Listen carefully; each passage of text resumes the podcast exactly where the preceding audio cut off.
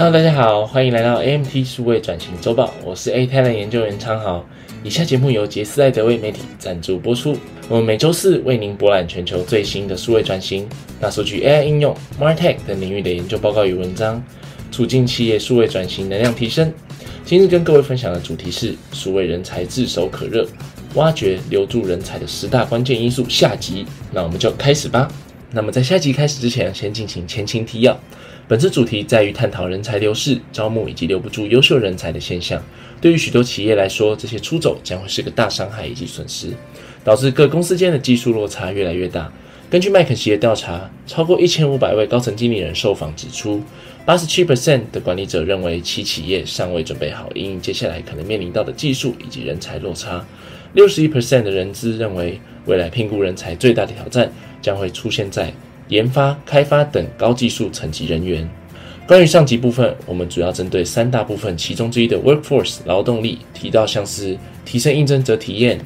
外聘外包无法解决人才问题、养成培育计划是重点等等的招募重点。那今天我们将针对后续的两大部分，这就是工作模式以及工作环境来去做完整的介绍。延续上集第五点，当企业想要从公司内部培养人才，必须要摆脱陈旧以及形式上的员工训练流程。从左图可以看到，这是一个完整的学习历程编排，少了过往较长偏向是形式上的认证。这些编排将重心放在员工经验的养成上，有效的训练是可以升华员工能力的。前提是要对于该员工现有的能力相当熟悉，并再从这些能力中去激发出该员工新的潜能。这个过程一般称为 reskill。就是技能再提升的一个概念。举例来说，团队内较积极向上的工程师，企业就可以主动去提供资源来去协助其学习新技术、新程式语言，帮助他的能力再提升。对于公司而言，也将会是一大利多。如何透过学习历程去激励、协助员工愿意主动提升，就会是高阶管理人员在员工训练以及学习历程上需要细心设计的部分了。那么结束第一部分劳动力后，接下来就是第二部分工作模式的介绍。关键要素六：建立小团队，给予团队清楚的任务以及执行权利。一个资深且专业的工程师，毋庸置疑与新手工程师比较，产值将会高出足足十倍。然而，这些顶尖工程师最无法接受的就是传统官僚的管理体系，抑制了他们的工作效率。原本是能够有更高的产值结果，在非常多的企业组织中，工程师以及管理人员的比例可以来到三比七，这个数字确实需要调整，翻转为七比三都不为过。那么，面对这样的现象，管理者可以透过团队拆分的策略，也就是我们提到的建立小团队，让各团队的员工有更明确的任务，并且承担更直接与更多的责任，来提升努力工作的动机，激发员工潜在的能量，也给予团队的小组长更多权责去管理团队。与其只是日复一日的告诉员工该做什么，成功的管理者是会给予组织明确的目标指引，并且协助组织排除障碍，给予团队更多的决定权。举例来说，有一位保险业者就正在烦恼如何提升管理新客户的效率，因此决定建立一个小团队，成员就涵盖了公司内部最优秀的几位工程师。举例来说，有位保险业者就正在烦恼该如何提升新客户的管理效率，因此决定建立一个小团队，成员就涵盖了公司内部最优秀的几位工程师。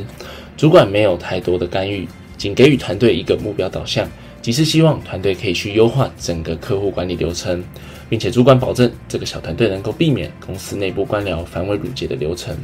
最终团队成功建立一套全新系统，能够自动化的判断该客户是否需要投保，且其帮助他们的业务人员能够对于客户的个人资讯能有更清楚的理解。经过此次系统提升，帮助保险公司在不到四个月内就达成了数百亿美元的业绩。更重要的是，团队与公司共同享有荣耀。小团队的新工作模式，无非能更激发优秀人才的潜能。关键要素七：避免指派无意义、可取代性高的工作与任务。简而言之，即是杀鸡焉用牛刀。对于人才来说，需要一个环境来发挥其能力以及激发潜能。在人才管理有成的大公司，首要任务即是帮助这些人才清除路障，避免指派无意义以及可取代性高的工作给予高阶人才，因为很可能会造成高阶人才的反感，以及降低其对于工作的期待还有成就感。这些公司也正积极投资于提升工作模式，像是建立新的城市语言、提升科技的工作环境等等，来帮助人才在工作上能够更专注于创新。这些大公司也积极投资于 low code、no code 的平台上。所谓 low code 就是一种仅需要少量编程技能就能够利用 Local 开发平台，来快速开发应用程式的方式，而 No Code 则是完全不用任何技术背景即可以开发软体。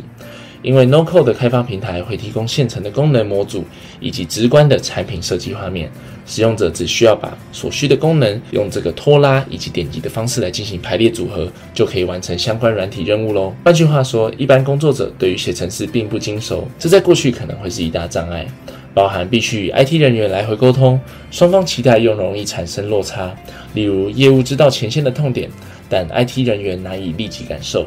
如今，透过一些 low code、no code 的平台视觉化的一些指引，简单的拖拉功能，让没有专业编程的背景但熟知产业知识的工作者，也可以在短时间内交付相关的应用程式，来提升组织的生产力。这样新的技术帮助没有城市撰写能力的员工，也能够应用自己的专业能力来去配合这些科技平台，来提升工作效率，帮助资深的开发人员能够专注于最具挑战性的任务。像是美国有一间制药公司，就在短短的一年内。将其公司内部使用 Local 平台的员工从八位提升到一千四百位，让更多员工加入平台来协助资深开发者完成基本的基础开发工作。那么，相信大家看到这里都清楚，公司想要留住人才，环境会是非常关键的要素之一。接下来就向大家介绍最后工作环境的部分。关键要素八：创造人才幸福以及成就感。将带来产值的表现以及提升，创造一个环境，将开发者视为是创新者、发明家，而非只是城市工程师，对于留住人才会是非常有帮助的，